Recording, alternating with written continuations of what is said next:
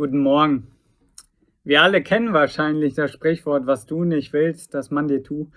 Das füge auch keinem anderen zu. Ein weit verbreiteter Grundsatz in der praktischen Ethik für unser menschliches Miteinander. Praktisch wird es so aussehen, wenn du nicht angemeckert werden möchtest, dann meckere andere Menschen auch nicht an. Wenn du nicht ausgelacht werden möchtest, dann lach Menschen in deinem Umfeld auch nicht aus. Es geht darum, bestimmte Dinge nicht zu tun, bestimmte Dinge sein zu lassen.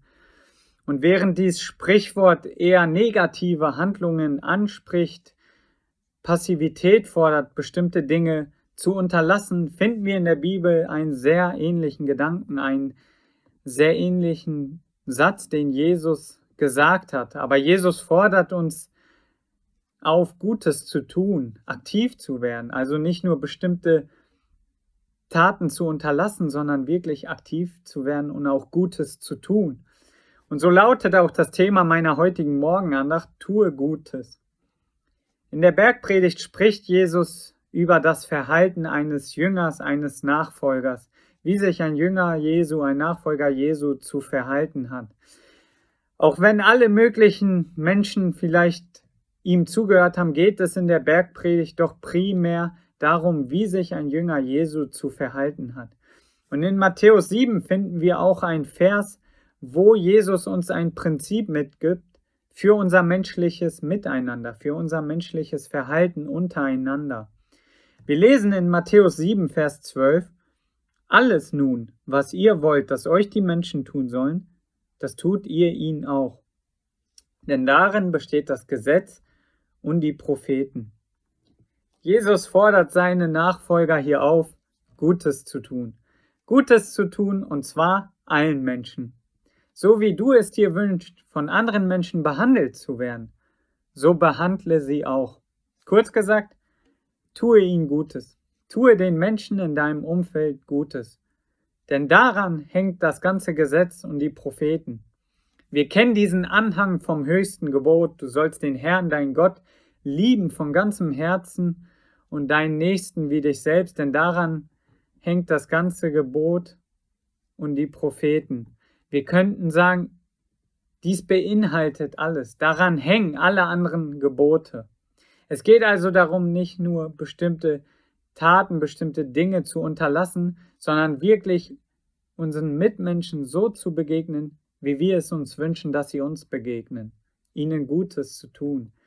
Jesus fordert uns also zu wesentlich mehr heraus, nicht nur bestimmte Dinge zu unterlassen, sondern wirklich Gutes zu tun. Es geht nicht mehr nur um passive Zurückhaltung, sondern um aktives Wohlwollen meinem Nächsten gegenüber.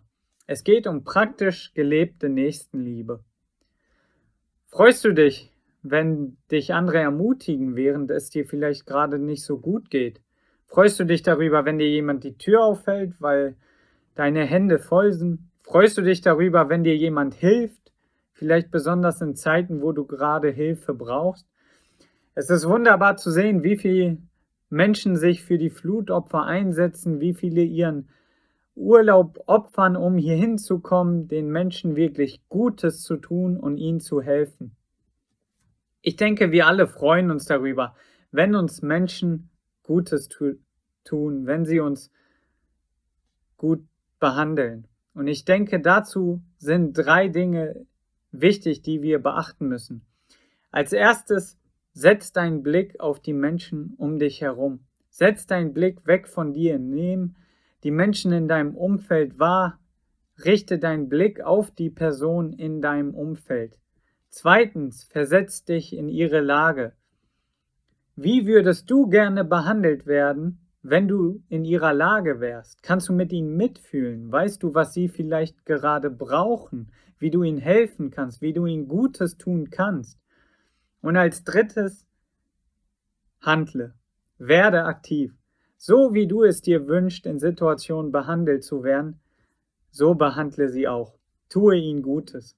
Und dazu möchte ich dich heute ermutigen, starte vielleicht so mit diesem Blick in deine neue Woche Vielleicht sitzt du gerade auf der Arbeit mit deinen Kollegen um dich herum. Vielleicht bist du zu Hause mit deiner Familie, aber vielleicht auch gerade im Urlaub.